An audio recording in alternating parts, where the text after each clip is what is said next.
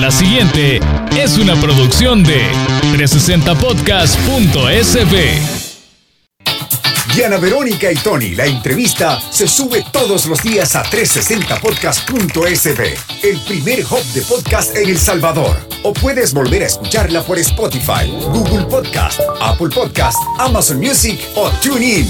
Dale clic a la campanita para que recibas la notificación. Este día, en el Corre Corre de la Mañana, le damos la bienvenida a... Bueno, está con nosotros el presidente del partido Nuestro Tiempo, Andy Feiler, eh, recién casado ayer. Ayer, mira, yo les decía, tengámosle consideración.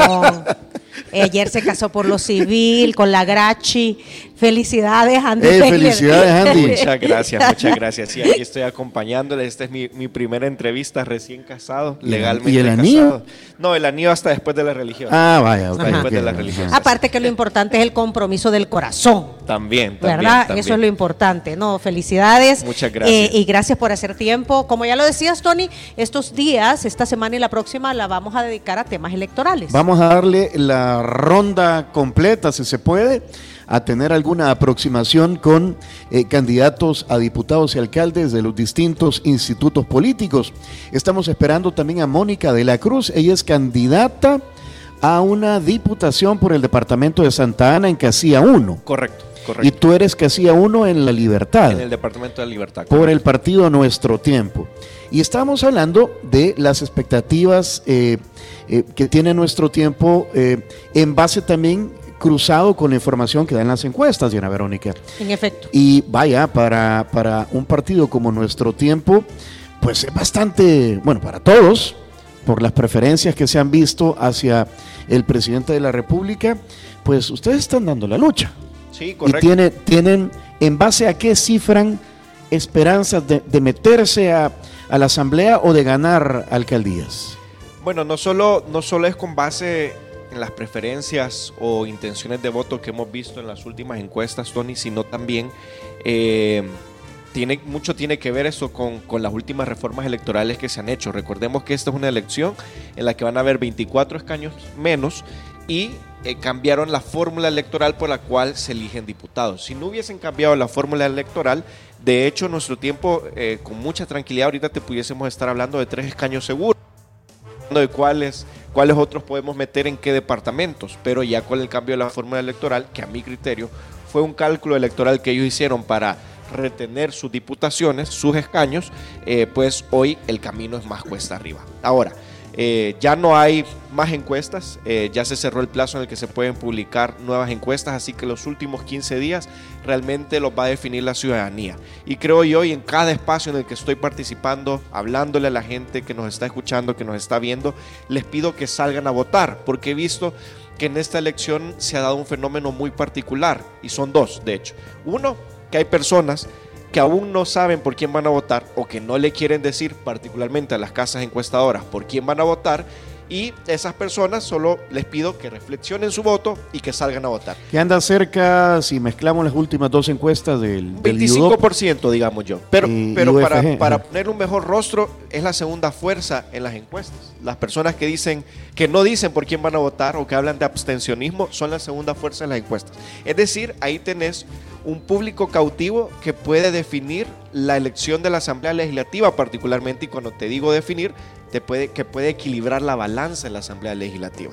El balance, el equilibrio, el que el poder no esté depositado en un solo partido, en que la próxima legislatura no sea con un partido único, sino que siga existiendo la pluralidad de ideas. Y cuando hablo de pluralidad de ideas me refiero a algo tan sencillo como, hey, no pienso como vos, pero te respeto. Que eso siga existiendo. Eso es parte de un parlamento, ¿no? El parlamento tú llegas a hablar entre distintas personas que piensan distinto y hay que mantener esa esencia intacta. Entonces, para las personas que también, eh, algunas, no quieren salir a votar porque ven esta lucha muy cuesta arriba, porque ven la batalla por perdida, les digo que se animen, ahí están, ustedes son la segunda fuerza en las encuestas y ustedes pueden equilibrar la balanza en la próxima elección si deciden salir a votar. Andy, voy a pasar a esa parte cívica, vaya. Porque normalmente aquí vota el 56% más o menos del padrón electoral, de los que Sí. estamos aptos para votar. Ahora ese padrón siempre dicen que hay que quitarle un 20% de las personas privadas de libertad, de las personas que han fallecido, de los que... De, hay varios, hay, hay que quitarle como un 20%. Eh, ¿Qué pasa? con Que es- ahora, ahora hay otro padrón que está un poco difuso, eh, que es el, el- el de los hermanos en el exterior. de los salvadoreños en el exterior y juntos y, lo- y juntos suman como 5 millones y algo, ¿verdad?, de personas aptas para votar. Eh, eh, ¿qué, qué sentimiento o qué percepción tienes de este trabajo casa por casa que has estado haciendo, que han estado haciendo miembros de tu partido respecto a el interés de la población por en realidad participar de un proceso electoral? Sí, bueno, qué buena pregunta y gracias Diana porque realmente en los casa por casa logramos palpar algo muy distinto a lo que nos reflejan las encuestas. Particularmente yo que soy candidato a la libertad hemos hecho muchos casa por casa en Santa Tecla, en distintas colonias de Santa Tecla, en Antiguo Cuscatlán, en Colón, en Quesaltepeque. Eh, hoy empezamos a, a patear un poco más en la Libertad Costa eh, y el sentimiento es muy generalizado en dos vías. El primero, que mucha gente con la que hablamos, ni siquiera nosotros les hacemos la mención del concepto de la asamblea necesita equilibrio, la asamblea necesita balance. No lo, no lo decimos nosotros, surge de ellos mismos decirnos. eh, nos presentamos, yo soy Andy Feiler, candidato a diputado por nuestro tiempo, Departamento de la Libertad, casi a uno, eh, y cuando me presento les digo, eh, Aquí le dejo mi información de mi perfil, de mis propuestas, para que pueda considerar votar distinto en estas próximas elecciones. Y la gente de ellos viene, sí, la verdad es que sí, fíjese, esto estaba esperando, porque yo creo que necesitamos balance, que no es que el poder esté depositado de un solo lado, aunque algunas personas puedan tener su preferencia, por poner un ejemplo, en el presidente de la República y, y, y tiene su preferencia ahí, pero para la Asamblea están considerando realmente su voto pero pensando en balance, en equilibrio. Entonces ese sentimiento ha sido muy generalizado, nos da mucha esperanza, nos da mucho ánimo eh, y ojalá que las personas que aún no han definido por quiénes van a votar compartan este mismo sentimiento de las personas que nos han abierto su casa de hay que ir a votar y hay que votar para que la asamblea sea Y equilibrada. estas personas eh, muestran su deseo de ir a votar. Sí, la verdad es que sí. Las personas han de- hay de todo, pero si yo te, te- cualitativamente te puedo decir el 90% de la gente con la que hemos hablado eh, quiere salir a votar y está pensando en que hay equilibrio. Un 5% de la gente con la que hemos hablado eh, hay de todo, es como Mire, yo pens- pensaba en no ir a votar, nos decía, pero hoy que ya hablé con ustedes, tiene razón, eh, voy a salir. O otras personas, todavía lo estoy pensando.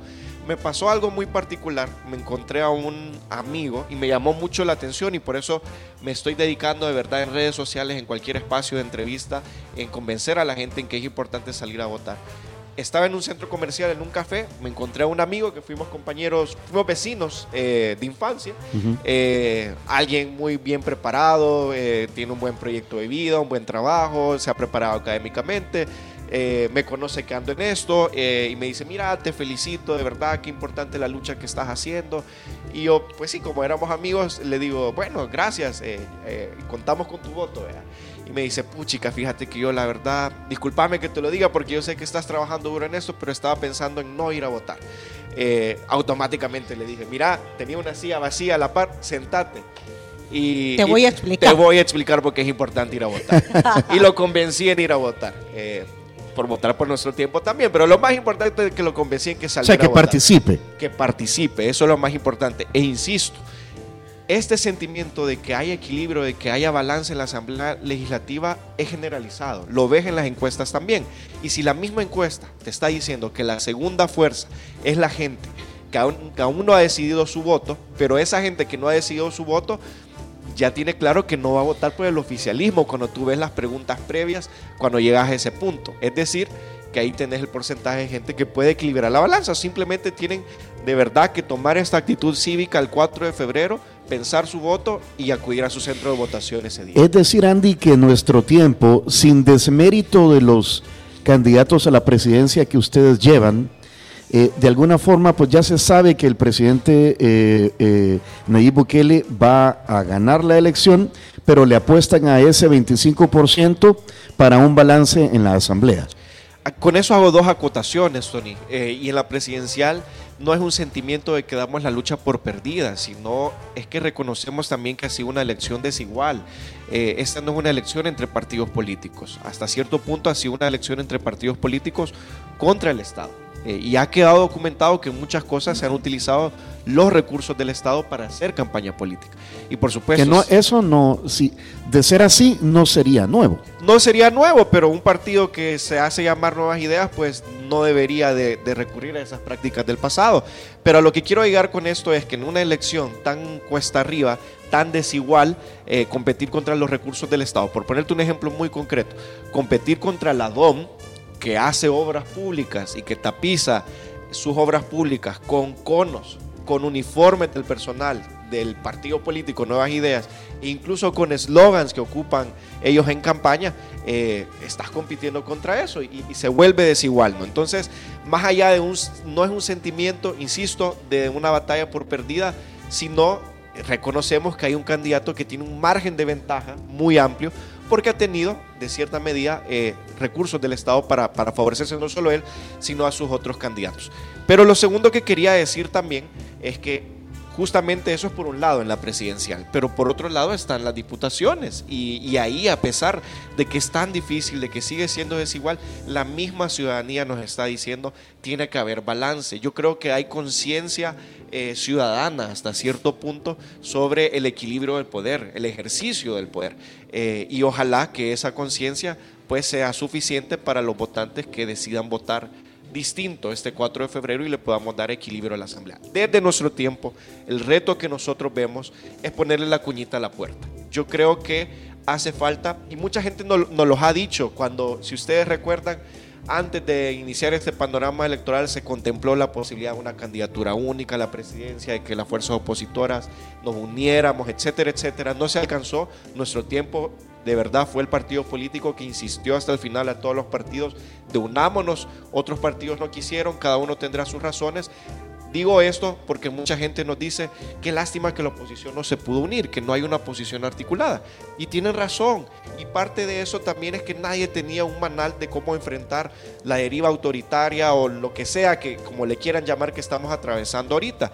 Pero desde nuestro tiempo creemos y asumimos el compromiso con mucha responsabilidad que hace falta articular un proyecto de oposición. Y ese proyecto de oposición pensado para la próxima década, si nosotros logramos, como digo, ponerle la cuñita a la puerta, darle un poco de equilibrio a la Asamblea, tener voces que, le puedan, que puedan representar con valentía algunas cosas dentro de la Asamblea Legislativa, estamos en la capacidad de liderar ese proyecto de oposición. Andy, al final del día, palabras más, palabras menos, en la práctica, pro participamos en un proceso electoral para elegir a los que dirigen el país en los diferentes órganos de Estado eh, para que nos resuelvan los problemas, para tener una mejor nación.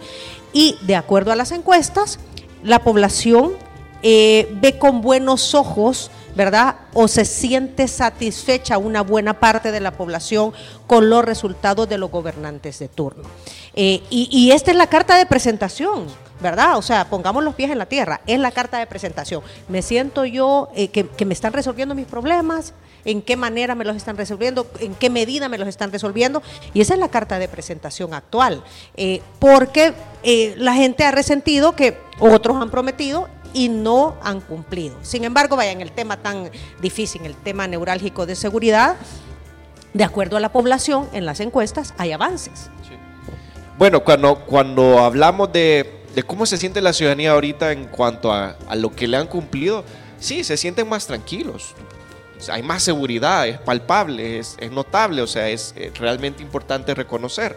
Ahí hay matices, a costa de que la seguridad y sí se vuelve sostenible en el tiempo. Nosotros cuando hablamos con la gente en sus casas, cuando nos abren sus puertas, les decimos, sí, el clima de seguridad debe seguir manteniéndose así, pero debe volverse sostenible en el tiempo. Y para volverlo sostenible en el tiempo, también debe haber tranquilidad para las personas inocentes. En primer lugar, eh, mantener, reiterar eh, que los delincuentes eh, se mantengan en la cárcel y tercero, que creo que es un componente que algunos políticos que hoy están en el poder han ignorado, es que también debe haber cárcel Gracias. para los corruptos.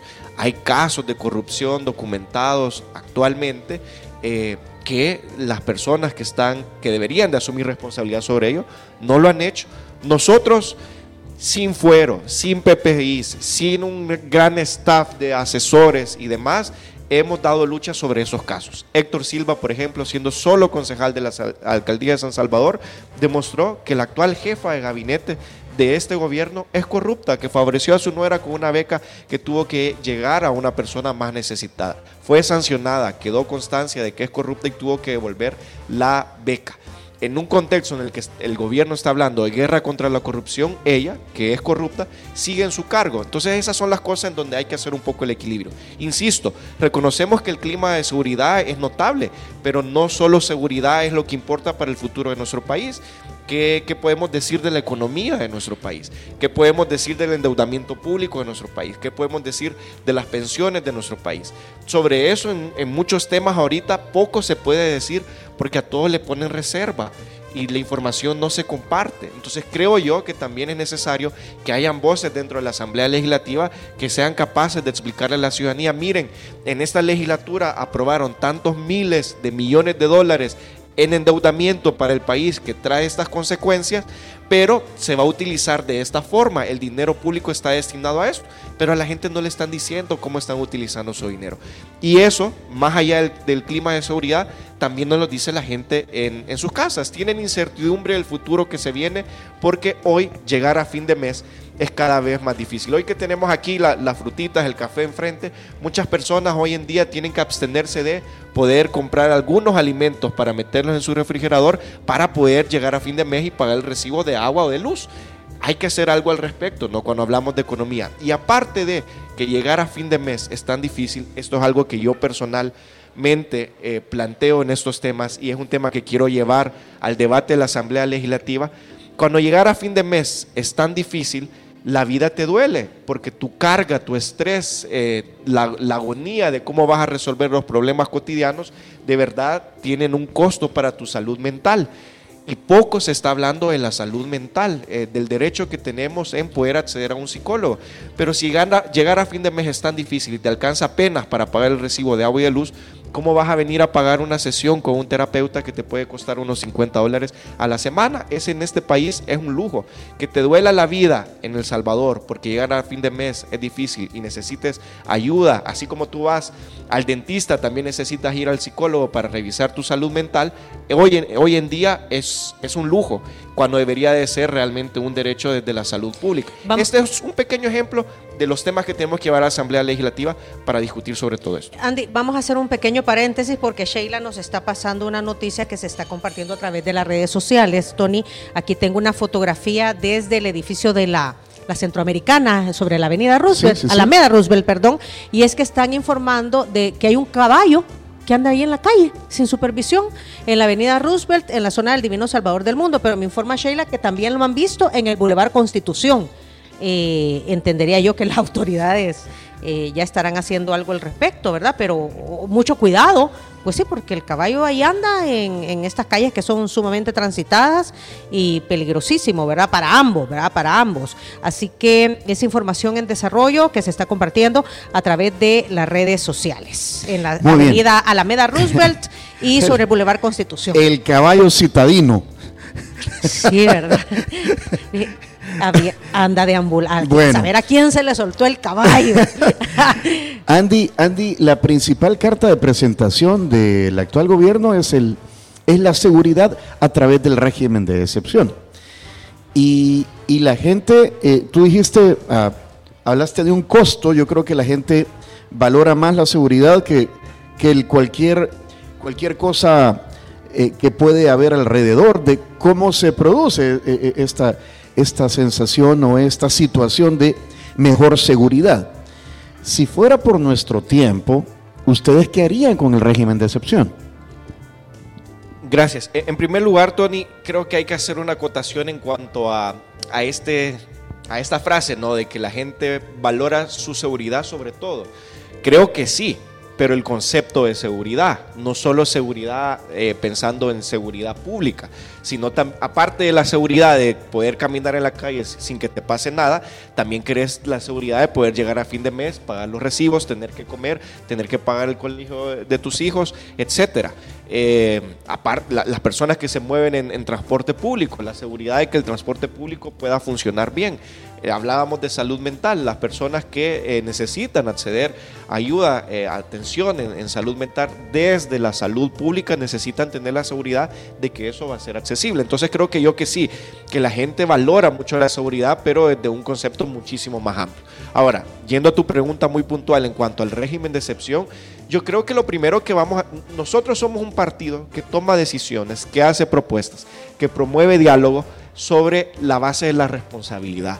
Yo no te puedo venir a decir ahorita, mira, solo porque no estoy de acuerdo con algunas acciones de nuevas ideas, vamos a llegar inmediatamente a quitar el régimen de excepción. Nosotros queremos llegar a la Asamblea Legislativa, queremos sentarnos, queremos dialogar, queremos ver un informe de cuáles han sido los resultados del régimen de excepción, queremos ver una proyección que nos explique si es necesario o no que el régimen de excepción continúe. Queremos también que haya una rendición de cuentas de todos los casos documentados de personas inocentes que han sido afectadas, que han perdido sus empleos, que han caído en deudas porque han perdido un año de su vida a costa del régimen de excepción y nada tenían que ver con la delincuencia. Y sobre la base de toda esa información, dialogar entre todas las fuerzas políticas y tomar una decisión de cuál es la mejor decisión, valga la redundancia, que podemos tomar, repito, para que el tema de seguridad siga siendo sostenible. ¿no? El régimen de excepción, no olvidemos que es eso, es una excepción, pero hay que hacernos la pregunta de que si esa excepción debería de seguirse aprobando mes a mes en la Asamblea Legislativa. Y si eso es así, respaldar con información para explicar a la ciudadanía por qué debería de seguir funcionando o no. O sea, analizar lo que ustedes dicen es analizar el desarrollo del régimen de excepción, ¿verdad? Sí. Y eh, ver, hacer los ajustes necesarios, palabras más, palabras menos. Por Tomar decisiones sobre la base de la data, pero también sobre la base de algo que se ha perdido en la Asamblea Legislativa. Yo no entiendo por qué esta Asamblea Legislativa se ha, se ha enconchado en no platicar, en no conversar con nadie que no piense igual que ellos. Eh, eso democráticamente no es sano. Eh, insisto, en, al un, poco el discurso es eh, que, le he escuchado yo a, los políticos de Nuevas Ideas es que antes había mucho bla bla bla y poco poca acción y que ellos se han enfocado mejor en accionar. Bueno, habrá que, habrá que evaluar si eso es cierto en cuanto a la acción, porque sí, y ellos tienen una, una correlación ah, legislativa que no necesita conversar con nadie para tomar acciones, y a pesar de eso no han tomado unas acciones. Un ejemplo muy específico. Eh, para elegir fiscal general, magistrados, que de hecho es parte de los temas que ellos meten en su propaganda. Nosotros hemos sido muy enfáticos en que para fortalecer ese proceso, para mejorarlo, para que sea transparente, para que no haya negociaciones debajo de la mesa y puedas involucrar a la academia, organizaciones de la sociedad civil, a, a entes internacionales, si querés, para garantizar que a esos cargos, como el fiscal o magistrado, lleguen personas muy capacitadas Solo necesitas reformar el reglamento interior de la Asamblea Legislativa para fortalecer ese proceso. Realmente reformemos esto, veamos qué se puede mejorar, cómo robustecemos el proceso, etcétera. Tienen los números para hacerlo, pero no lo han hecho y solo se están enfocando en seguir reteniendo los números, pero hay muchas decisiones, muchas acciones que pueden tomar y no las han hecho. Vuelvo al tema del diálogo. Eh, ¿por, qué le huyen al diálogo? Eh, particularmente nosotros. Nosotros somos un partido eh, nuevo, surgimos casi que al mismo tiempo de nuevas ideas.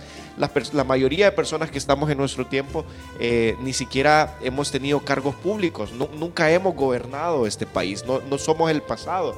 Tenemos una proyección, una visión puesta en el futuro y somos un partido que está dispuesto en conversar para tomar decisiones en favor de la ciudadanía, aunque no todos pensemos igual. Insisto, lo que dije al al inicio de la entrevista, que no se pierda ese sentimiento, esa perspectiva de no pienso como vos, pero te respeto. Y, cuando, cuando valoramos eso, se pueden lograr acuerdos sanos. Eh, entiendo yo cuando algunos mencionan que no quieren regresar a las negociaciones del pasado y demás, por supuesto que eso no, el pasado hay que dejarlo atrás, pero el futuro necesita de diálogo entre distintas personas que pensemos distintas. No va a haber, no hay un país que haya tenido un futuro eh, sano para su democracia, para el desarrollo económico, para la seguridad misma, tomando decisiones sobre la base de un proyecto político en el que todos piensen igual. Ese caso no existe.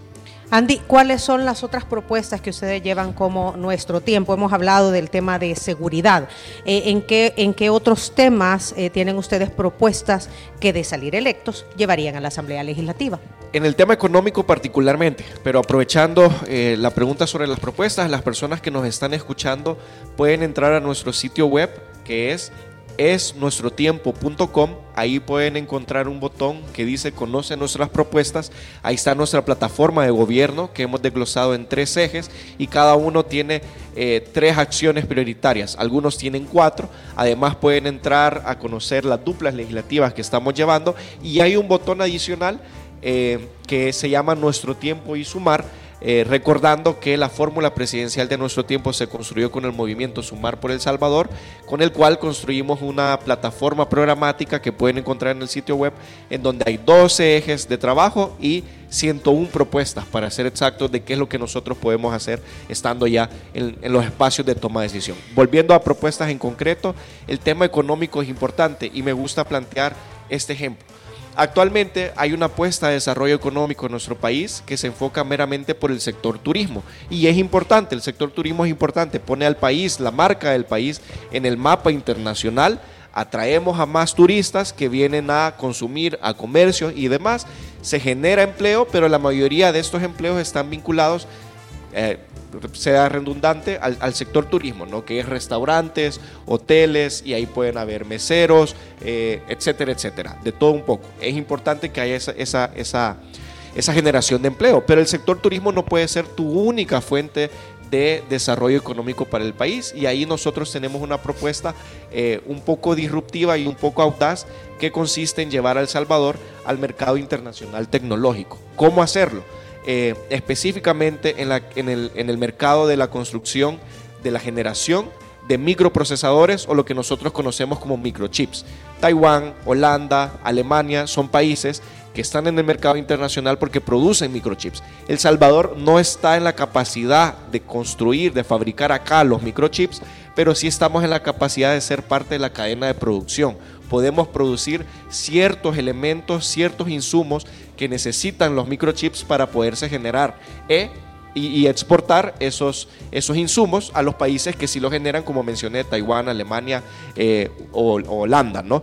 Eh, esto nos lleva al mercado internacional tecnológico trae empresas que están interesadas en el desarrollo de componentes tecnológicos y al mismo tiempo le puede permitir al gobierno establecer un eje de acción de cómo podemos capacitar a profesionales eh, que se especialicen en estas áreas técnicas. Eso me lleva a otro componente que es el tema de educación no solo pensemos en el desarrollo económico de cómo potenciar económicamente nuestro país ya, sino pensar en volverlo sostenible, de lo que he hablado tanto en esta entrevista, y pensar en el futuro del país. Creemos que la currícula escolar de nuestro país necesita ser reformada e incluir otros aspectos importantes. Si hablamos de tecnología, probablemente podemos hablar de que bachilleres salgan especializados en temas tecnológicos. Si antes se especializaban en contaduría, en turismo, hoy como otros países pueden salir de bachilleres con la capacidad de desarrollar aplicaciones móviles, por ejemplo, o temas tan básicos como cultura política, que en el colegio, cuando tú salgas del colegio, sepas cómo se elige al fiscal general de la República, o que, te enseñen a simplemente declarar impuestos, por ejemplo. No recuerdo ahora mismo el porcentaje, creo que, creo que andaba en 35% de la encuesta del UDOP, de gente que decía de que desconocía eh, mucho sobre el, cómo ha quedado el sistema eh, territorial, político, o, sobre las reformas que se han hecho a, las reglas electorales. Eh, esto podría complicar las cosas a la hora de votar.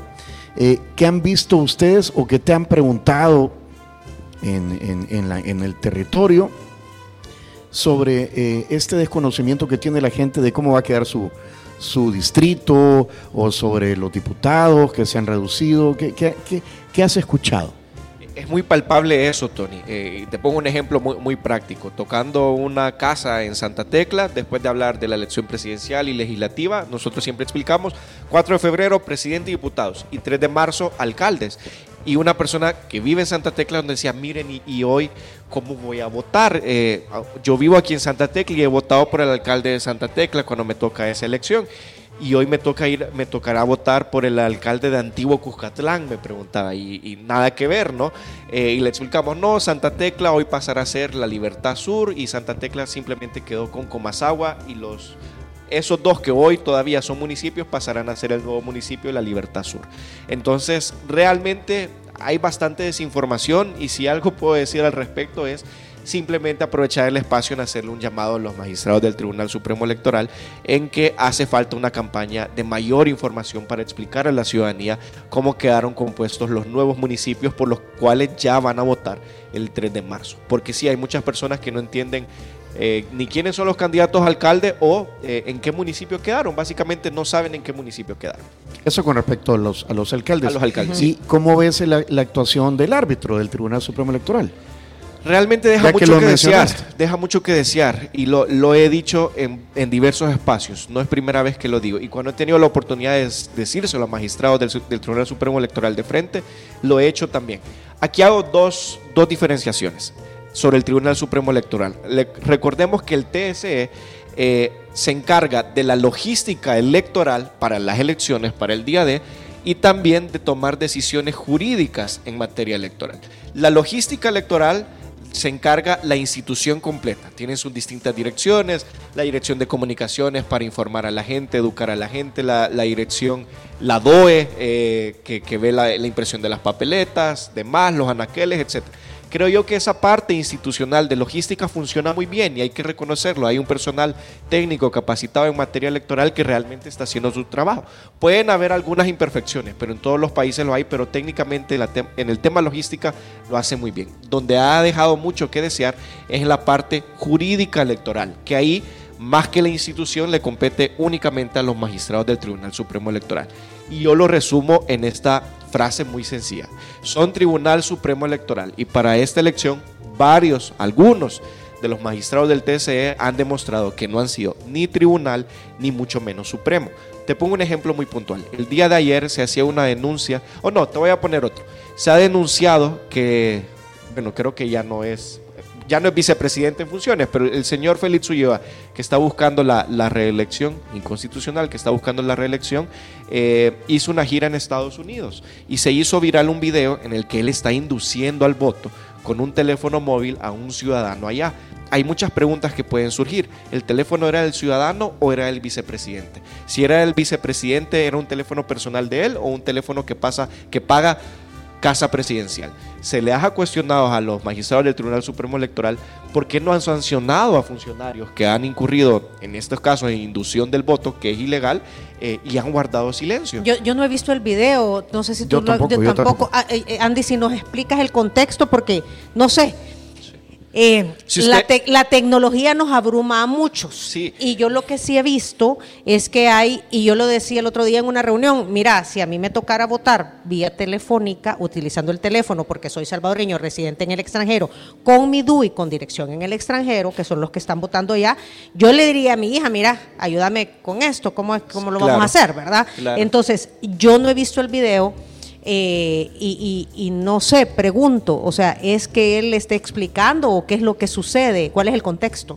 Tal cual está induciendo al voto por el partido Nuevas Ideas ese, ese video. Y, recuerden, esto es tan sencillo como cuando nosotros lleguemos a las urnas el 4 de febrero, no podemos, es prohibido acercársela a una persona y decirle cómo tiene que marcar la papeleta. Hoy él lo está haciendo del teléfono celular, de la papeleta digital que tiene ahí. Pero si ese ejemplo no basta, hay otro video en donde él está en el, dentro de las instalaciones del Ministerio de Gobernación y abiertamente está pidiendo el voto por nuevas ideas. No se puede hacer proselitismo político dentro de instituciones de gobierno. Esas cosas tienen que ser sancionadas. Si ese ejemplo no basta, nosotros denunciamos al actual alcalde de Santa Tecla, a Henry Flores, por para que se le investigue en el Tribunal de Ética Gubernamental si ha incurrido en el uso de fondos públicos para favorecer a su imagen hoy en campaña electoral, tomando en cuenta que la campaña de candidatos a alcaldes todavía no, no ha arrancado. Ese es 30 días antes, ¿verdad? Sí, correcto. Empieza el 5 de febrero y hemos visto unas vallas en Santa Teclas que supuestamente son para promover la imagen de Santa Tecla,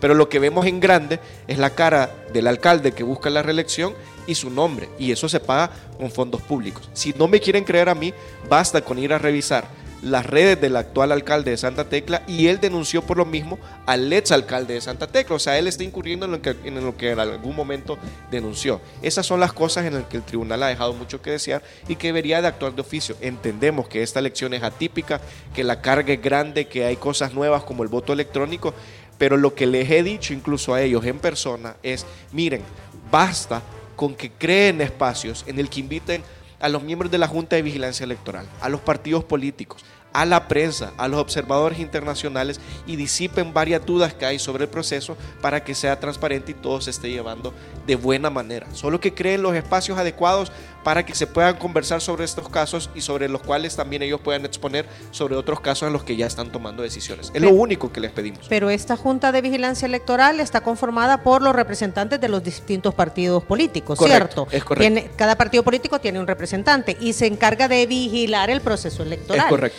Eh, y esta denuncia que de, las, de las que tú hablas, estas anomalías, han sido ya denunciadas a través de esta Junta de Vigilancia. Bueno, varias, varias las, las, denuncias no las hace la Junta de Vigilancia, las hacemos nosotros como ciudadanos o como contendientes en esta, en esta elección electoral. ¿no? La Junta de Vigilancia lo que hace es observar el proceso en cosas muy puntuales. Por ejemplo, cuando se hizo aquí mismo en el Hotel Hilton la, la puesta a cero del sistema para que arrancara la votación electrónica, hay representantes de la Junta de Vigilancia Electoral, levantan informes sobre cómo fue esa puesta a cero, por ejemplo. Pero ya las denuncias compete a los contendientes políticos o la ciudadanía misma. Y depende de, qué tipo de denuncia. Nosotros hemos puesto denuncia en el Tribunal Supremo Electoral y también en el Tribunal de Ética Gubernamental y he visto en el caso del señor vicepresidente que otro partido político incluso lo fue, fue a poner un aviso a la Fiscalía General de la República. Andy, eh, ¿qué le puedes o cuál es el discurso que está teniendo nuestro tiempo con respecto al voto cruzado? Muy buena pregunta. Eh, primero, explicar sobre el voto cruzado. Eh, y hay muchas personas que no tienen claridad de que su voto se diluye cuando votan cruzado. Hay personas que creen que si votan el rostro de distintos candidatos de varios partidos políticos, le están dando un voto a cada uno. Pero nosotros como ciudadanos no tenemos varios votos, tenemos un solo voto. Entonces vean, vean nuestro voto como una galleta. Eh, si nosotros votamos cruzado y marcamos los rostros digamos que tengo el partido A, B, C y D. Eh, y marco un rostro de cada uno de esos cuatro partidos, estoy partiendo mi galleta en cuatro. Es decir, estoy partiendo mi voto en cuatro. Nosotros desde nuestro tiempo para esta elección les estamos pidiendo a la ciudadanía que eh, fragmenten lo menos posible su voto. De hecho, les pedimos su voto completo, marcando la bandera de nuestro tiempo y las preferencias de los candidatos que tengan bajo la bandera de nuestro tiempo. Es la única forma en la que vamos a poder llegar a la Asamblea Legislativa y darle este balance del que hemos estado hablando. Para que tengan otro ejemplo, eh, el partido oficialista pide el voto completo, le está pidiendo la galleta completa a la ciudadanía y en parte ese fue el resultado de la elección pasada de 2021. Ellos se enfocaron en pedir el voto por bandera y eso le garantiza el voto completo. En cambio nosotros en nuestro tiempo, la elección pasada, fuimos el partido que más voto cruzado tuvo. Es decir, que más fracciones de voto, más pedacitos de la galleta tuvimos, pero no las galletas completas. Yo he puesto un ejemplo en las redes sociales, en el caso de la libertad, que es donde estoy compitiendo. En la elección pasada, Aida Betancourt era nuestra candidata en la casilla 1 y ella obtuvo 14 mil marcas pero el último escaño no se lo llevó ella, sino se lo llevó Romeo Auerbach de Ghana, que tuvo 7000 marcas menos que ella. Y las personas que nos, que nos están escuchando se dirán, ¿cómo es eso posible? Que, que él teniendo menos marcas entró en lugar de Aida. Porque las marcas no son votos, las marcas son esas fracciones de votos. Pero el partido Ghana obtuvo más votos directos a su bandera, para ser específicos, mil votos más que nosotros, y así es como ellos entraron y nosotros no. Hoy, si recibimos más votos completos a la bandera de nuestro tiempo, probablemente podamos hacer la diferencia y llegar a la Asamblea Legislativa. Yo creo que en el tema del voto, ¿cuántas elecciones llevamos con voto cruzado? Unas cuatro. Creo que sí, Híjole, sí, por esta ahí, sería la ahí. cuarta, La si no me cuarta, equivoco, sí. ajá, eh, en el tema del voto cruzado tenemos mucho que aprender, ¿verdad? Porque sí hay, eh, se entiende poco cómo Sí. funciona el tema Tú, del voto cruzado. tú hablas de, bala- de balance, pero el partido oficial habla de gobernabilidad. Eh, eh, yo creo que ese es el, el dilema de, de muchos eh, que todavía no han decidido por quién votar eh, para las diputaciones. Solo que entre los dos conceptos uno es más claro que, que el otro, porque el hecho de que haya balance en la Asamblea Legislativa, es decir, que hayan distintas voces que piensen distinto, no significa que no pueda haber gober- gobernabilidad, lo puede haber. Ellos que están en el gobierno tienen la responsabilidad de ser un actor político responsable, sensato, ser capaces de dialogar y tomar acuerdos con quienes no piensan igual e- que ellos. Ojo, esto no significa que haya que negociar como lo hacían los partidos que tanto nos decepcionaron en el pasado. Simplemente ser responsables en la toma de decisiones. Y cuando hablamos de, de- de balance es más, es más concreto, ¿no? Que haya representatividad, pluralidad de ideas, etcétera. Yo, yo creo que lo que pasa es que el concepto de gobernabilidad es otra cosa que también tenemos que aprender, Andy, ¿verdad? Porque mucha gente no entiende el cons- qué es gobernabilidad. ¿Qué es gobernabilidad? Sí, bueno, gobernabilidad básicamente es que exista el clima político adecuado para que se puedan tomar decisiones en beneficio de toda la ciudadanía. Y de ahí depende mucho la disposición de los partidos políticos. En el caso puntual nuestro, desde nuestro tiempo, tenemos esa disposición, como, como he dicho antes. Somos un partido con ideas frescas, somos de los partidos que están representados en la Asamblea Legislativa, el partido más joven, no solo desde su fundación, sino también en quienes lo lideramos, quienes lo empujamos y tenemos la visión puesta en el futuro y no en el pasado. En ese sentido, estamos abiertos a un esquema de gobernabilidad sobre la base del respeto, sobre la base del diálogo y sobre la base de decisiones que se tomen de forma transparente. Vaya Andy, ya vas a poder tomar café porque ya vino Mónica de la Cruz, a quien agradecemos El relevo. el rele- la, no, eh, eh, le ha costado atender esta invitación. Viene desde Santa Mira, Ana. va a empezar con el reporte del tráfico. Sí. Bienvenida, Mónica de la. Cruz. Ella es candidata casilla 1 por el, a la Diputación por Santa, Santa Ana. Bienvenida, Mónica. Mucho gusto, gracias. Disculpen la tardanza, sí. Como decía, el reportaje del tráfico está tremendo. Yo sé que el día lunes me costó, la verdad, bastante llegar hasta acá, pero aquí estamos. ¿De, de dónde vienes, Mónica? Eh, yo soy de Santa Ana, Santa Ana. Ajá, y Ana vives allá. Centro. Entonces te topaste con el problema de los chorros. Sí, estaba terrible. Nos quisimos desviar por donde venía, pero fue imposible evadir el tráfico. Así Por, que- por donde quisieras agarrar había tráfico. Sí, había tráfico. Y, pero y aquí estas son las horas de llegar entonces. bueno, Bueno, vamos a aprovecharte los últimos minutos. Sí, vamos a aprovechar a Mónica. ¿Quién es Mónica de la Cruz y por qué anda metida en, en estas lides? Pues bueno, yo soy una mujer joven, como ya pudieron notar. Eh, la verdad es que es bien extraño. Nosotros somos adultos jóvenes. Este, ¿Qué edad tenés, Mónica? eh, yo tengo 26. 26, Ujú. ¿ok? Eh, soy mercadóloga de profesión, eh, mercadóloga de negocios internacionales, y, pero también soy defensora de derechos humanos. Y es aquí por esa, por esta línea o por este camino en donde me doy cuenta que es necesario que haya más mujeres en política. Entonces, eh, tuve la oportunidad de conocer a las personas que fueron de, candidatas la vez pasada, que fue Wendy y Angélica. Eh, muy buenas personas, me encanta porque ya he trabajado con ellas antes. Y me propusieron, ¿por qué no ser candidata a diputada, verdad? Necesitamos más mujeres que representen eh, esas necesidades que las mujeres, valga la redundancia, tenemos y que no tienen mucha representación dentro de la política y menos dentro de la Asamblea Legislativa. ¿verdad? Entonces, viendo la oportunidad y viendo que también el país necesita un cambio significativo y un balance en la Asamblea Legislativa, dije yo, ok, esta es la oportunidad de hacer un cambio en nuestro país y de hacer un cambio para mejorar todas aquellas cosas que no se han logrado hacer. ¿Y por qué eh, en el vehículo que se llama Nuestro Tiempo? Bueno, eh, yo tuve la oportunidad de conocer a Andy y tuve la oportunidad de conocer también al que va de diputado para la casilla 1, Héctor Silva, que creo que ya todo el mundo lo conoce. Y me pareció que son personas extraordinarias y muchas otras personas que conforman el partido. El partido es un partido joven, un partido nuevo, un, un partido sin pasado político. Y eso me orientó a que es una excelente oportunidad, un excelente este, vehículo para poder lanzarme a la candidatura como diputada. El misma pregunta que le hicimos a Andy, siendo, vaya, digamos, a- a- o habiendo un, al menos en las encuestas, un abrumador apoyo para el partido oficial, eh, pues la- es, es cuesta arriba para, para, para, para una persona como usted. Eh, no sé, en Santa Ana, ¿cómo, cómo estarán los números? Eh, nueva en política, con un Ajá. partido nuevo, ¿verdad? Eh, eh, y, y que, que como decía Tony, ¿verdad? Las encuestas han hablado, eh, sabemos que la verdadera encuesta siempre es el día de las elecciones, Sí. pero, pero eh, ahí están, ahí están ustedes siendo parte de este proceso electoral. Eh, ¿Cómo se siente? ¿Cómo se vive? ¿Cuáles son las perspectivas? Cuando Pues- estamos, ¿qué? A 15 días. Pues en un inicio eh, las personas pueden decir de que no tenemos oportunidad, ¿verdad? Que es lo que se habla normalmente. Pero yo estando visitando las comunidades, hablando con la gente, uno se da cuenta que podemos dar una gran sorpresa al momento de las elecciones. Y digo una gran sorpresa porque muchas personas están cansadas de lo mismo de siempre. Están cansadas que la política se haga de la manera tradicional. Entonces nosotras estamos apostándole por una nueva política, por hacer, por traer ideas frescas. Y eso la gente lo necesita y está desesperada porque se hagan políticas nuevas, se haga una forma de política nueva. Yo veo que Entonces, andan ambos en la solapa, un corazoncito verde. Sí. Eh, pues ya, eh, en el caso de Andy se lo, se lo iba a preguntar después de la entrevista.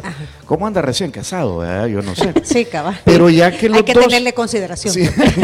ya que los dos andan en el corazoncito verde, no sé, ya me obliga a preguntarles. Eh, ¿Qué- qué fíjese es? que nosotros tenemos ahí un lema del partido y es vota con el corazón.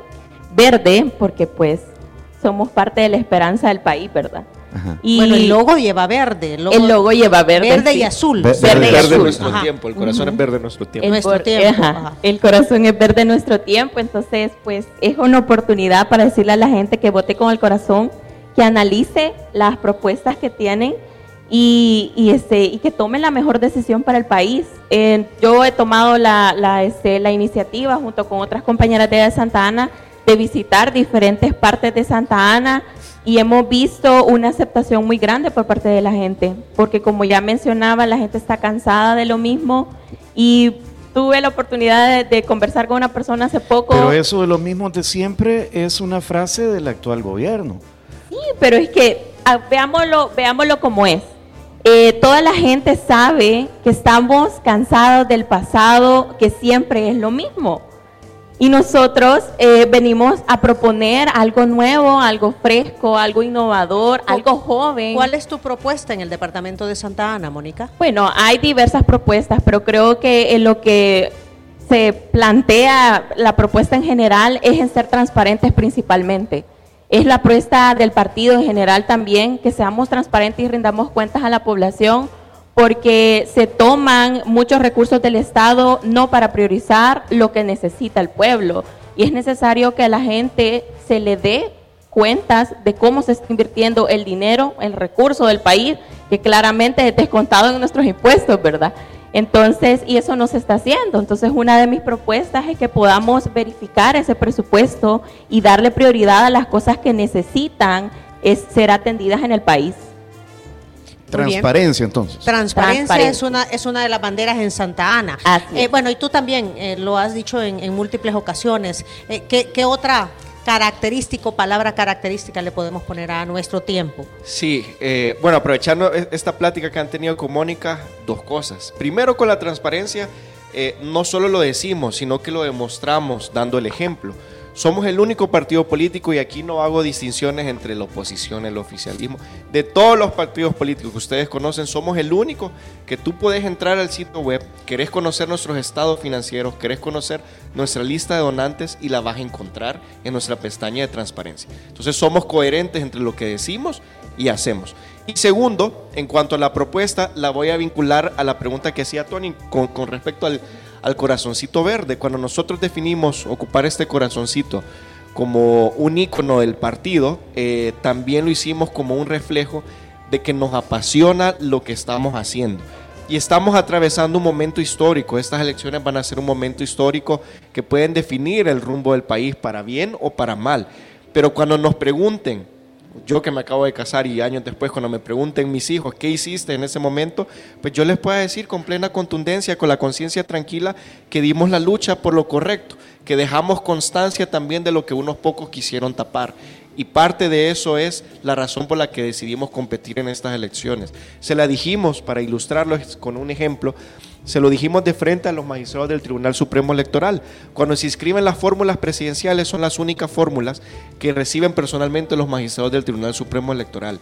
Y estando sentados con ellos en ese mega edificio, el escalón en el último piso, en esa mesa les dijimos de frente, miren, también tomamos la decisión de participar porque si vemos anomalías en este proceso, si vemos que se están tomando decisiones opacas, sepan que nosotros los vamos a denunciar y vamos a dejar constancia de ellos. Acudimos al Tribunal Supremo Electoral más de cinco veces a poner denuncias eh, y a otras instituciones, también en las redes sociales lo hemos hecho, así que como dije, hemos dejado constancia de lo que unos pocos quieren tapar y eso es el reflejo de la transparencia que promulgamos y la pasión que tenemos por la forma de hacer política, que como bien señaló Mónica, es una nueva forma de hacer política, con una visión puesta en el futuro y no en el pasado. Rápidamente, porque ya nos indica la producción que debemos despedir. Eh, eh, ¿Por qué deberían votar por ti? aprovecha. Y a todos los muy, concisamente. Bueno, en primer lugar, las personas que nos están escuchando, que asuman su compromiso cívico y que este 4 de febrero vayan a votar. Independientemente de quién, por quién voten, por qué partido voten, que salgan a votar. Y si votan en el Departamento de la Libertad, ayúdennos a hacer el balance en la Asamblea Legislativa, marcando la bandera de nuestro tiempo, mi casilla la número uno, y que recuerden que salgan a votar y que voten con el corazón. Vaya, Mónica, pida el voto por eh, usted. Bueno, igualmente. Eh, invitarles a que salgan a votar, a que no se queden en sus casas sin ir a ejercer el derecho al voto y que voten con el corazón. Casilla número uno, Mónica la Cruz por Santa Ana departamento de Santa Ana. Desde el occidente para El Salvador, ¿verdad? sí, muy, bien. Gracias, Andy. Gracias. Mónica. Mucho gusto en conocerte. Un placer. ¿Verdad? Estaremos dándole seguimiento. Gracias, Así como ustedes, a todos los partidos políticos en contienda y ver cómo se va desarrollando este nuevo proceso electoral. Hoy ha estado con nosotros el partido Nuestro Tiempo. Mañana será el partido Nuevas Ideas. El miércoles habíamos anticipado, estará el magistrado Noel Orellana, del Tribunal Supremo Electoral, y jueves todavía estamos ahí, pero... En, pero, en negociaciones. En negociaciones. Pendientes. Eh, muchas gracias, vamos a la pausa, y si quieren volver a escuchar esa entrevista, atención a lo siguiente. Quieres volver a escuchar esta entrevista, ingresa a 360podcast.sb, el primer hub de podcasteros salvadoreños. Sigue a Diana Verónica y Tony la entrevista en Spotify, Google Podcast, Apple Podcast, Amazon Music o TuneIn. Esta fue una producción de 360podcast.sb.